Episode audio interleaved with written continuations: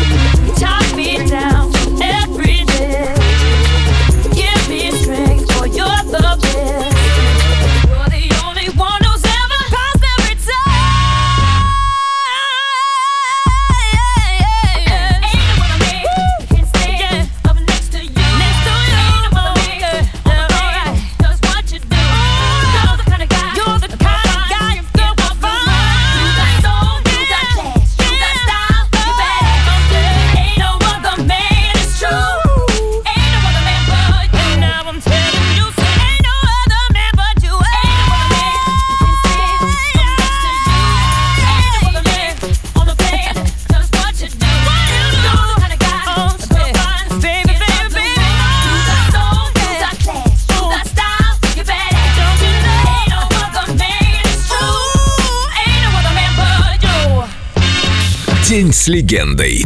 Кристина Агилера. Только на Эльдо радио.